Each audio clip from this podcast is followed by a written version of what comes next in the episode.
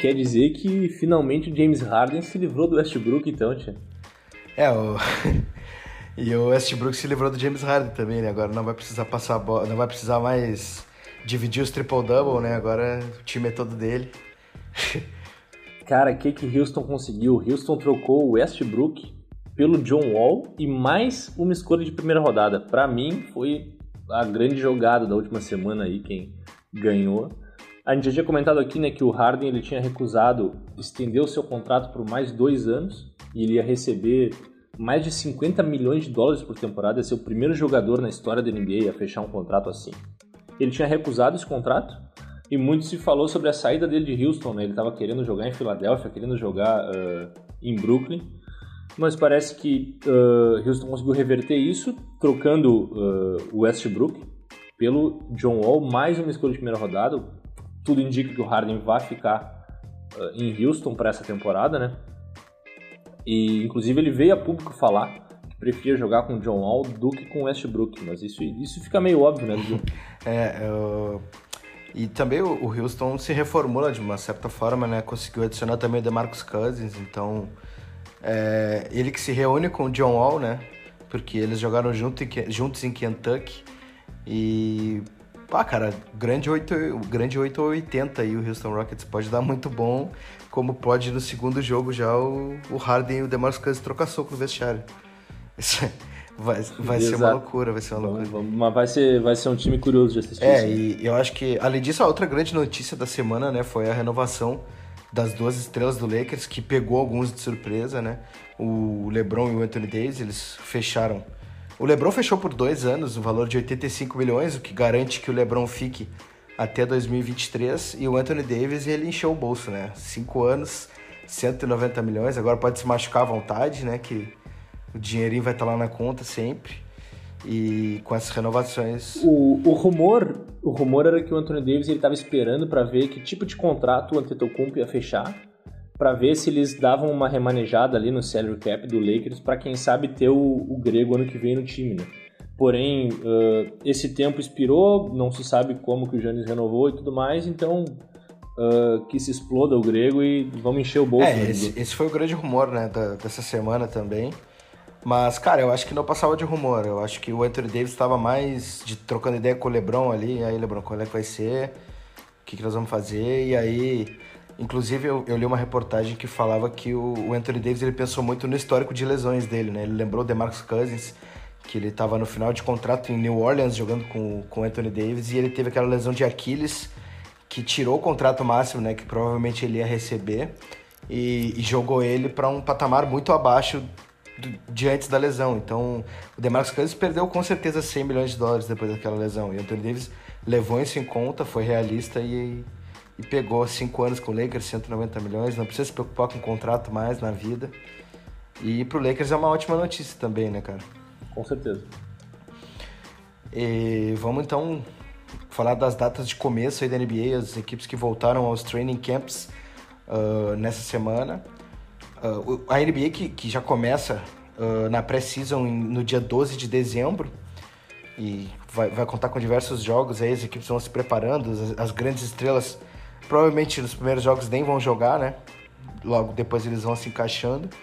E a NBA realmente começa no dia 22 de dezembro e a partida de, de abertura é Golden State Warriors e Brooklyn Nets grande duelo aí, vamos ver o retorno do, do Curry, a estreia do James Wiseman e também a grande estreia do, do grande time do Brooklyn Nets, né, cara, que é esperado pelo menos um playoffzinho ali, dar um trabalho no mínimo. Exato, é, é, infelizmente esse jogo foi foi marcado antes da lesão do, do Clay Thompson, né? Tinha ah, ia ser um jogaço de bola. Um grande jogo. Mas eu ainda acho que vai ser um grande jogo, cara. Continua, continua a expectativa para um grande jogo, com certeza, porém, com essa perda do, do Clay Thompson, uh, vai ser, vai ser bem sentida pelo, pelo É, e eu vou te falar, cara, tão, não estão dando nada pro Golden State, mas a gente não pode esquecer que o Curry tem dois MVPs, inclusive um deles é unânime, então esse cara aí é, é de outro mundo, ele pode mudar muito o patamar do Golden State, dependendo da forma que ele jogar.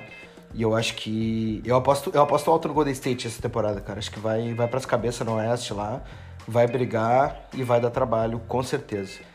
E após essa partida entre Golden State e Brooklyn, tem a estreia do campeão, né? Cerimônia entrega de anéis ali pro Caruso, pro Dudley, que merecem muito. Lakers e Clippers, uh, também no dia 22 à meia-noite. E o Clippers que vai cumprir a promessa para sua torcida, né? Vai no primeiro jogo da temporada vai ter cerimônia de anel e o Clippers vai estar tá jogando vai estar tá jogando na sua casa, só que a entrega do anel é pro Lakers, né, Arte? É, já no dia seguinte, na quarta-feira, dia 23 do 12, Milwaukee Bucks contra Boston Celtics, duas grandes equipes que fizeram uh, aparições nos playoffs esse ano.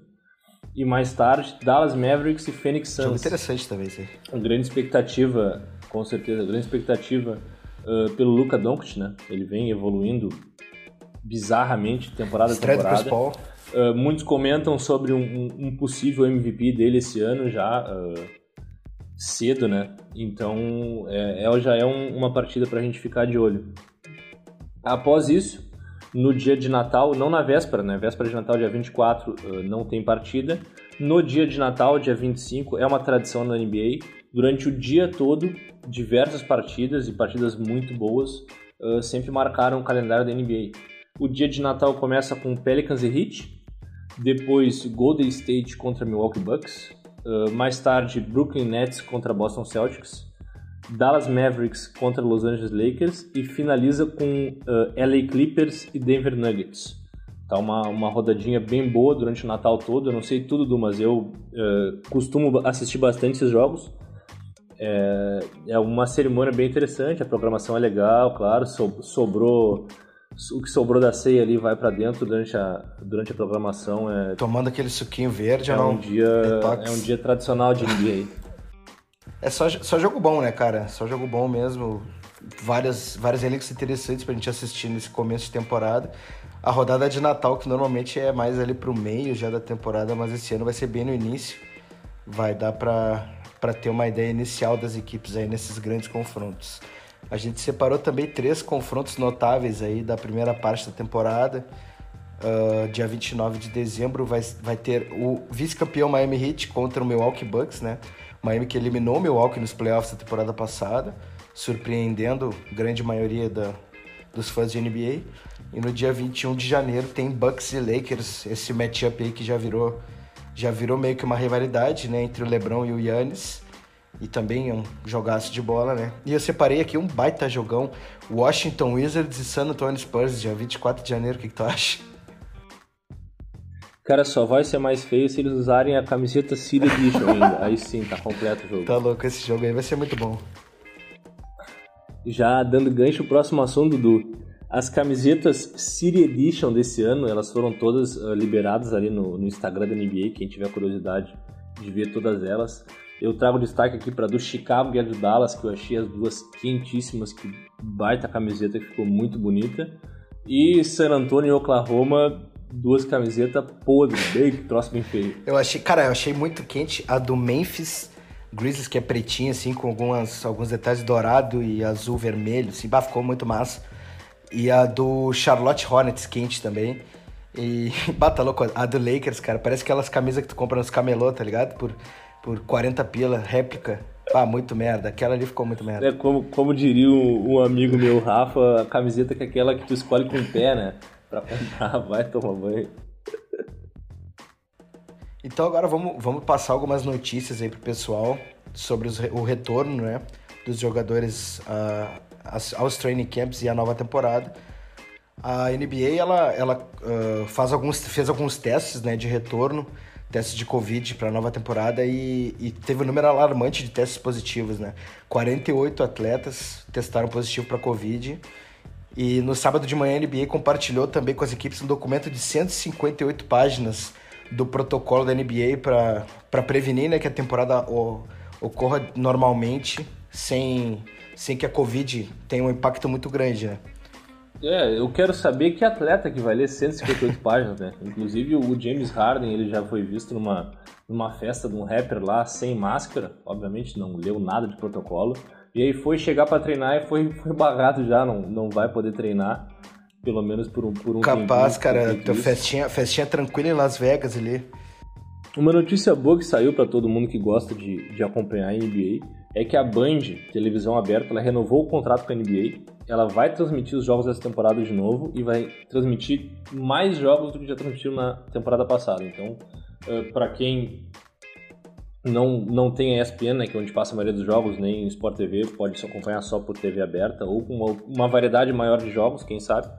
É uma, uma boa notícia, mais um, uh, um meio a mais de transmissão para a NBA esse ano. Mais uma aqui, a NBA oficialmente suspendeu os testes aleatórios para o uso de maconha para essa temporada. Nos Estados Unidos está rolando uma disputa política, né, sobre a descriminalização da maconha em nível nacional, então a NBA também toma uh, as rédeas e... Liberou, né? NBA liberou, liberou geral, o J.R. Smith agora... Agora o J.R. Smith vai se enlouquecer, né, cara? É, o Bradley não o joga Brandon mais. Ingram, Brandon Ingram. Imagina o Brandon Ingram chegando pro jogo. O naipe. que loucura. Então é isso, né, cara? Hoje tiro curto. Eu acho que é, esse, esse ritmo de notícias vai ser legal o pessoal escutar aí. Espero que vocês gostem do nosso episódio. Acho que a pegada é essa, né? Nessa, nessa intertemporada e notícias mais rápidas e objetivas, acho que a pegada tá sendo Manter essa, o pessoal né? informado, né? Mais importante. Então é isso, né? Queria lembrar vocês aí que estão nos escutando para seguir a gente no Spotify ali, Panorama NBA, e no Twitter também. O Twitter tá meio morto, confesso, que que tá meio morto a temporada, né, também, mas quando a temporada voltar, a gente vai voltar quente também com todas as notícias para todo mundo ficar sabendo na hora. E é isso. Grande abraço, Arte, até a próxima. Beleza? Semana que vem tamo aí de novo, Dudu. Tamo junto. Abração.